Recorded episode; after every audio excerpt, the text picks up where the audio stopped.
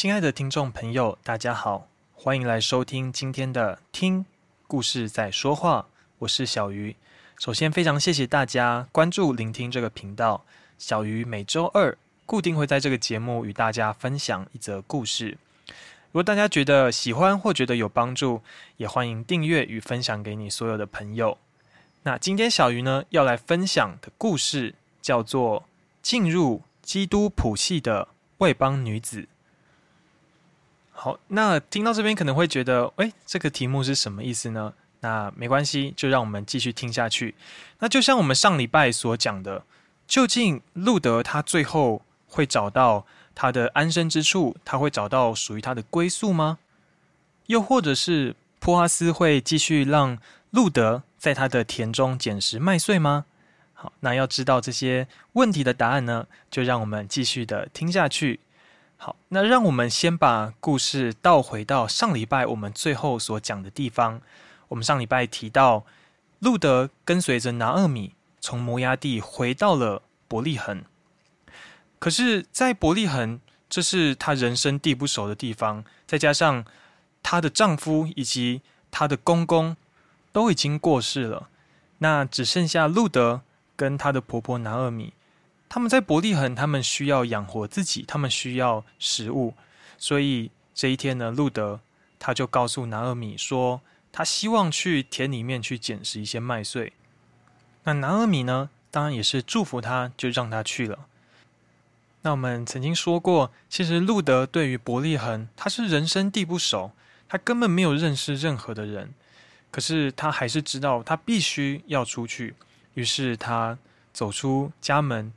他左看右看，没有熟悉的人，没有熟悉的道路，可是他还是得往前。于是呢，他就走着走着，他发现，哎，奇怪，在这个田里，这里的不论是他们的工人、他们的使女，都非常殷勤的在收割。于是路德想想，好吧，那我就今天就先在这边。那我们上礼拜所说，他也很奇妙的，他遇见了这块田的。主人叫做波阿斯，那波阿斯看见这个外邦女子，就把她找过来，告诉她说：“你就是留在这个田里，我已经吩咐我的工人们不可以欺负你。你若渴了，你就去他们打水的地方一起喝水就可以了。”虽然路德当下他觉得很不可思议，他觉得这是不可能的。那波阿斯也告诉他，他如何的帮助对待他的婆婆，还有他如何。投靠在这位神的翅膀印下，这些事别人都告诉普阿斯，所以他觉得他需要来帮助路德。好，那我们上礼拜的故事就讲到这边。那究竟接下来故事会如何发展呢？究竟普阿斯会继续让路德在他的田间捡拾麦穗吗？就让我们继续听下去。于是普阿斯把路德找来，讲完这些话之后。波阿斯回头继续去收割他的麦穗，因为接下来这段时间是大丰收，他们必须要赶快把这些麦穗把它收割，把它收藏起来，并且开始来打麦穗。那路德呢，他也非常的勤劳，于是他转过头去，虽然他觉得波阿斯非常的恩待他，可是他还是自己，他觉得把这些麦穗把它捡拾。艳阳高照，麦穗的清香飘荡在空中，工人们互相。打招呼、吆喝的声音不时传于耳边。于是到了休息的时间，工作了一整个早上，那大家真的都非常的辛劳。那普瓦斯也知道，于是他就挥挥手，他把所有的工人都找过来，他说：“嘿，我们开始来吃饭了。那大家就好好休息。”那这时候普瓦斯也就把他所有预备非常好的食物。这些麦饼啊，这些醋啊，这些当时都是可以来慰劳这些工人的食物摆上来。那我们都知道，这些工人是普阿斯所聘的，所以他们理当来得到这样子的待遇，他们可以一起来吃饭。可是呢，除了这些工人，我们知道，包括路德啊，那时候还有其他的人，他们只是从旁边经过。他们只是来这边捡拾麦穗，他们并不是帮普阿斯，普阿斯也没有请他们来，所以照理来说，只有普阿斯的工人可以来坐席的。所以这时候普阿斯把所有工人都找过来，那这时候当然其他的这些捡拾麦穗的人，那他们当然就是继续捡拾麦穗喽，或者是就是在旁边。可是呢，这时候正当大家开始，因为早上的他们的收割非常的顺利，那大家都开始聊天呢、开始庆祝啊。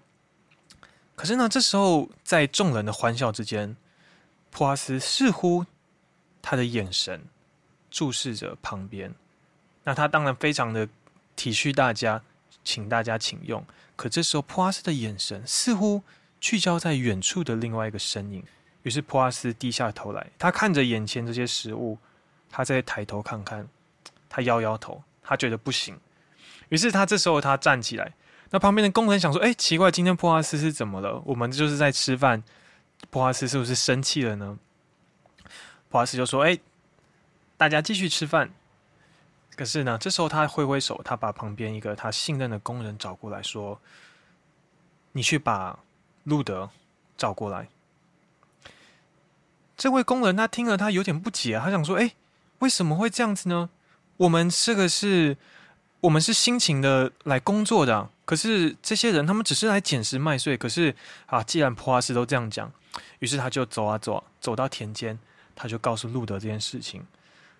路德听到当下，他觉得很不可思议，他觉得为什么为什么会对他这么好呢？可是当然盛情难却，于是他就。慢慢的走到走到这个大家吃饭的地方，普阿斯看见路德走过来，他就挥挥手，告诉他说：“哎，你就坐在这边。那这些麦子做成的麦穗饼，你就尽量吃。那这些醋啊，这些喝的这些水，你就尽量饮用，尽量吃。如果不够，你还可以再带回去。”哇，这时候听在路德耳中，真的是非常不可思议啊！可是他当然他也是非常的累了，所以他就把他所收集到的这些麦穗先放到一边。路德把这些麦穗饼拿起来吃，他左看看右看看，他心想：哇，这些人他一天之前还是素昧平生的，为什么他真的不知道为什么今天这些人这个普阿斯对他这么好，这样子的款待他？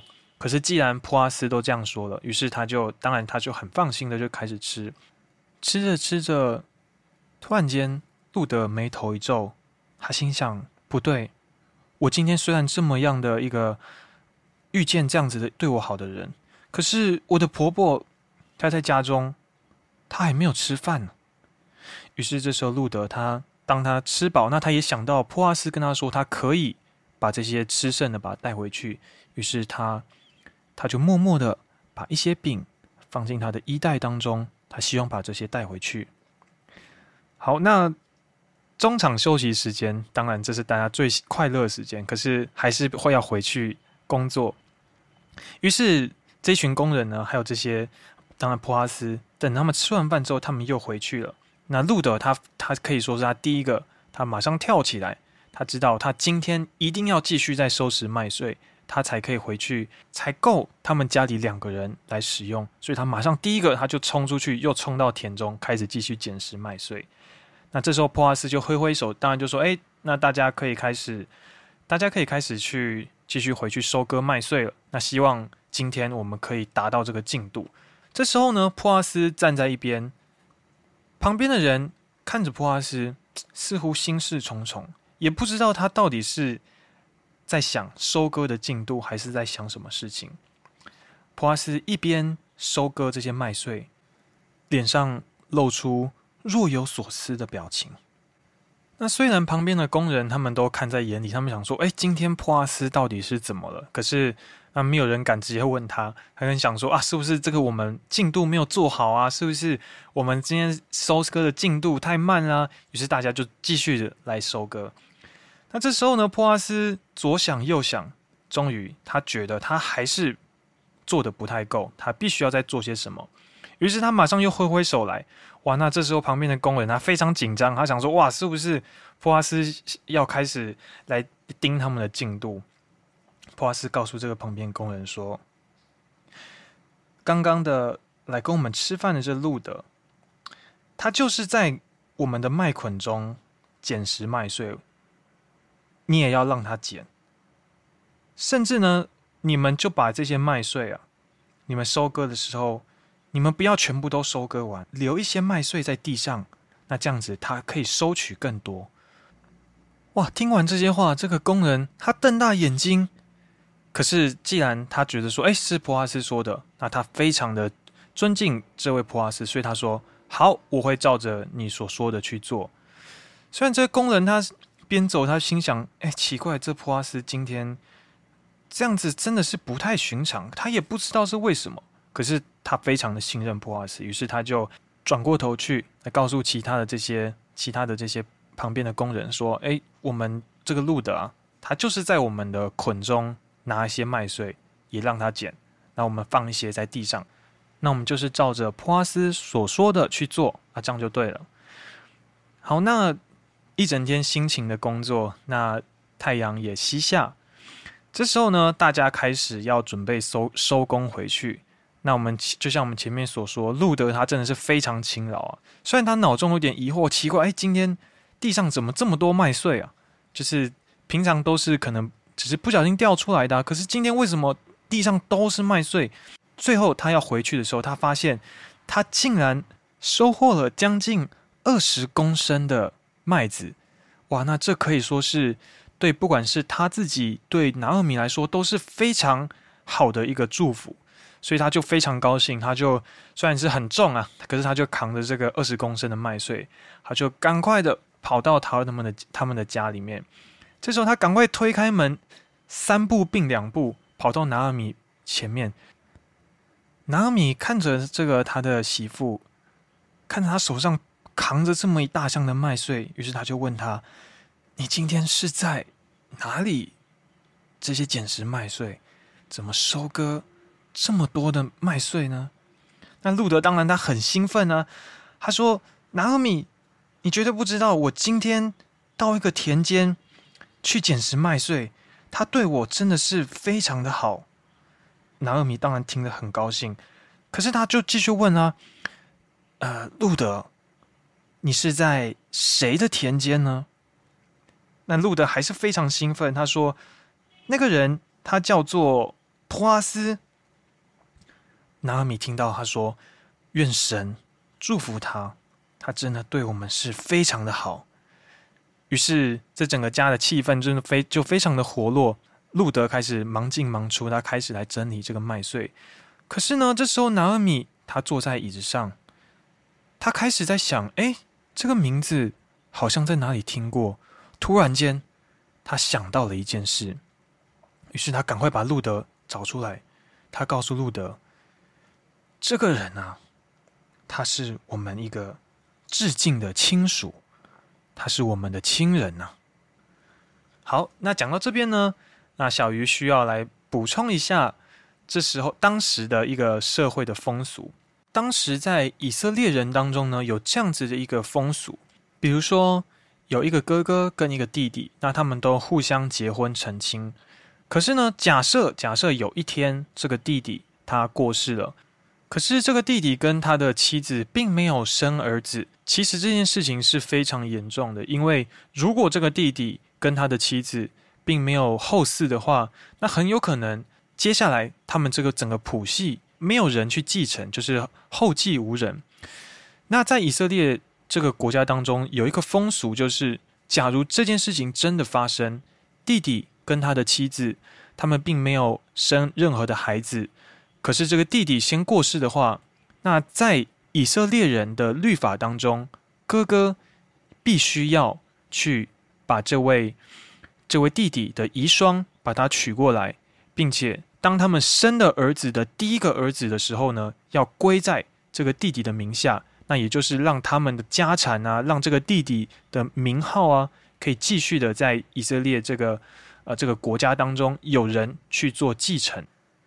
那这样的一个角色呢，在希伯来文中有一个很特别的名字，就叫做哥尔。那就如同我们前面所说，这个哥尔呢，他不只要把这个遗孀、这个寡妇把她迎娶过来，他要提供他一切他所需，他要来保护他，他要来供应他，他生活上所需，不论是吃的，不论是住的，他所需要的一切，这个哥尔呢，都有义务来照顾、来保护、来供应他。那这时候呢，可能诶，大家就会问了：那小鱼，如果这个人他没有哥哥，或者是他没有兄弟呢？好，那在以色列的这个风俗当中，如果这个人，比如说他跟他的妻子结婚，可是他过世之后，他并没有兄弟，那这时候呢，在以色列的国家当中，就允许这个他们家的亲属、他们家的亲人来成为他的哥儿，然后来迎娶这个遗孀。那至少所生的儿子，让这个弟弟的名号可以继续存留在这个国家当中。那这是当时的时空背景。好，那我们回到我们的故事。那讲到这边，或许大家非常聪明，就可以猜到为什么拿俄米这时候说这句话。拿俄米说什么话呢？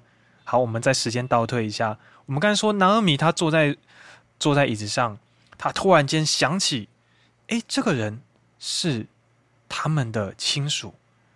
那大家可以猜到拿俄米或许这时候心中在想什么事情吗？没错，于是拿俄米他就告诉路德说。路德，你就继续在普阿斯的田间，你不要再去其他人的田间，免得受到欺负。你就继续在那边收麦穗就好。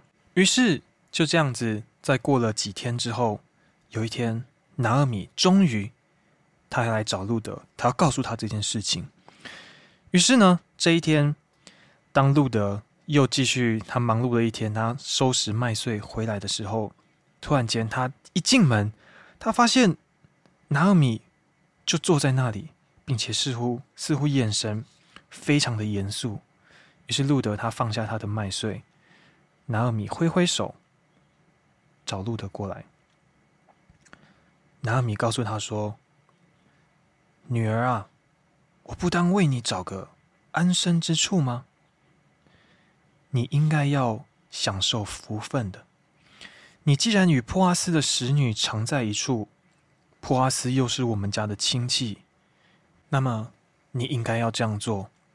于是今天晚上呢，他们收割完，他们应该会就睡在这个麦田里面，因为他们要保护这些所收割的麦穗。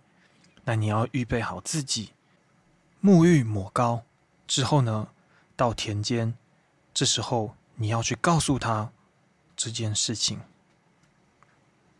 路德听到当下，虽然他不知道到底会发生什么事情，可是他看见拿尔米的眼神非常的认真，所以路德他说：“凡你所说的，我必遵行。”于是路德在当天的晚上，他就照着他的婆婆拿俄米所说的，准备好自己，预备好自己。并且到场上，果真路德来到达麦场上，他遇见了普阿斯。那路德也照着他婆婆拿俄米对他所说的，告诉普阿斯说：“你就是我的，我们的一个致敬的亲属，所以希望你用你的衣襟来遮盖我。那用衣襟来遮盖呢，在当时就是象征着，就是这两个人要结为。”婚姻要结为连理，也就是说，普阿斯要成为路德的哥儿。普阿斯听到的当下，他停顿了一会儿，他告诉路德，他说：“愿耶和华赐福给你。凡你所说的呢，我必会照着行。我们本城的人呢，都知道你是个非常贤德的女子，那我也实在是你一个至敬的亲属。”所以我必会去完成这件事情。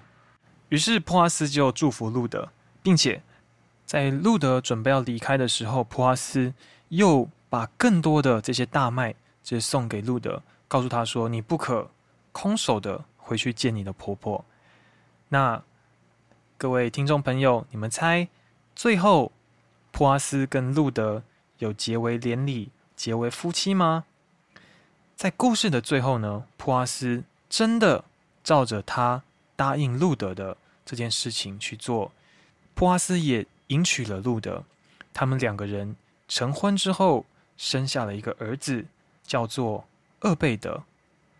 城里的人呢，不论是这些长老啊、这些妇女、这些邻居，他们都非常的祝福波阿斯跟路德，并且告诉他们：你所生的这个儿子会成为你们的祝福。今天的故事就到这里。这个故事发生在这么久以前，那究竟跟我们有什么关系呢？其实就像我们在故事当中所提到的，这个戈尔所扮演的角色，就是当这个人他娶了妻子，可是他还没有生下孩子的时候就过世，那这个戈尔呢，他就必须要来供养这个这个寡妇这个遗孀，并且他需要来喂养，他需要来供养来。提供庇护、提供保护给这位遗孀，那这件事情跟我们有什么关系呢？事实上，在圣经以赛亚书五十四章有记载这样一段文字，在五十四章的第四节提到：“不要惧怕，因你必不致蒙羞；也不要抱愧，因你必不致受辱。你必忘记幼年的羞愧，不再纪念你寡居的羞辱。”因为造你的是你的丈夫，万军之耶和华是他的名，救赎你的是以色列的圣者，他必称为全地之神。这里讲到救赎你的是以色列的圣者，其实这个“救赎”两个字呢，它在原文翻出来其实就是我们刚刚提到“戈尔”这两个字，所以这整句话我们从原文来理解，它的意思就是耶和华以色列的圣者就是你，就是我的戈尔。他救赎了我们，他赎回了我们。那这件事跟我们有什么什么关系呢？就像在第四节所讲到的，我们有时候在我们不管是幼年的羞辱，或者是寡居的羞辱，所讲的就是可能在我们的小时候，我们所遭遇的这些伤害、这些伤痛。那因为小时候我们可能还还比较不懂，我们不知道该怎么样的来保护自己。那在这时候所受到这些羞辱、这些伤痛，或者是。不管是在我们即使是长大了之后，我们所遭遇的这些不公平的对待，这些事情神都知道，并且造你的就是你的丈夫，这位神他就是我们的丈夫，这位神他就是你，就是我的戈尔。那就像我们前面所说的，戈尔他会做什么事情呢？他会提供你。提供你我一切所需，我们需要的平静，我们需要的平安，我们需要的保护，我们需要的供养，甚至我们所需要的一切，神都会供应我们，因为他就是我们的戈尔。所以今天呢，让我们一起来认识这位神，他就是你，他就是我的戈尔。我们的痛苦，我们的悲伤，神都知道，他要医治你，他要来帮助你。他要让你让我走出这些幼年、这些过去的这些伤痛。当我们来到这位神面前，我们向他来祷告，他就是我们的戈尔，他要来医治、缠裹我们，来帮助我们，赐给我们平安。这位神，他就是你我的戈尔。让我们来到他面前，寻求他，他必要帮助你，他必要赐给你平安，必要祝福你。亲爱的听众朋友，若你愿意。我要邀请你一起来做出这个祷告。那当我们向这位神来祷告的时候呢，这位神他不是离我们非常遥远的神，他非常的爱你。当我们来到他面前，我们把我们一切的痛苦、我们一切的伤痛交给他，这位神要来医治你，他要来帮助你，要来带领你。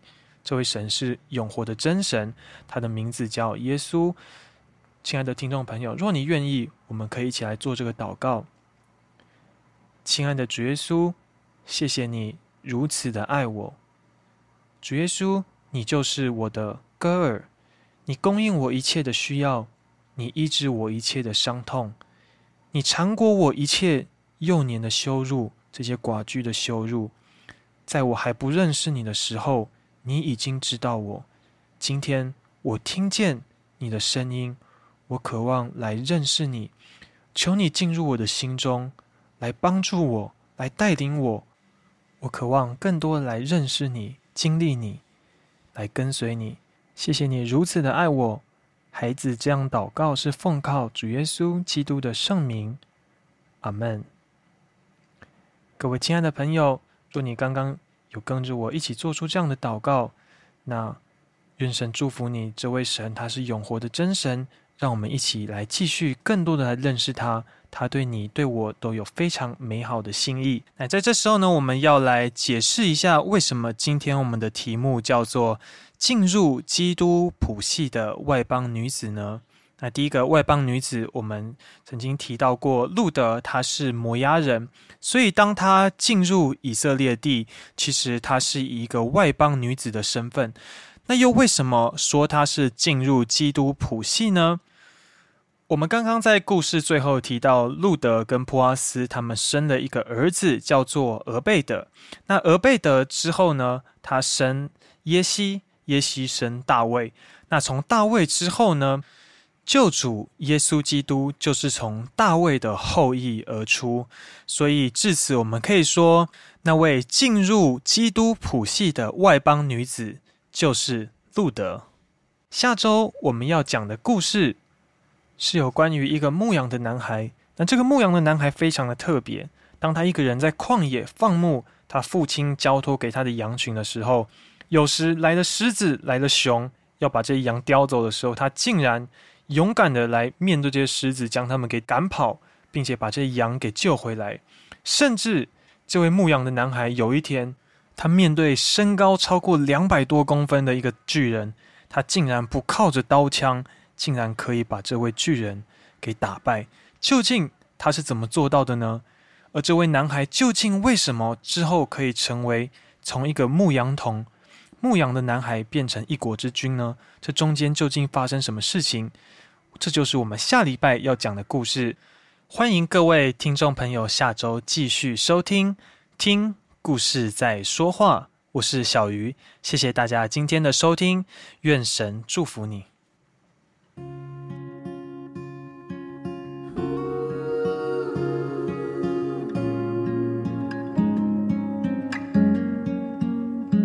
you were born, your mama said, The Lord bless you and keep you. In everything that you do, take heart. When you were eight, your daddy said, Never take your life for granted.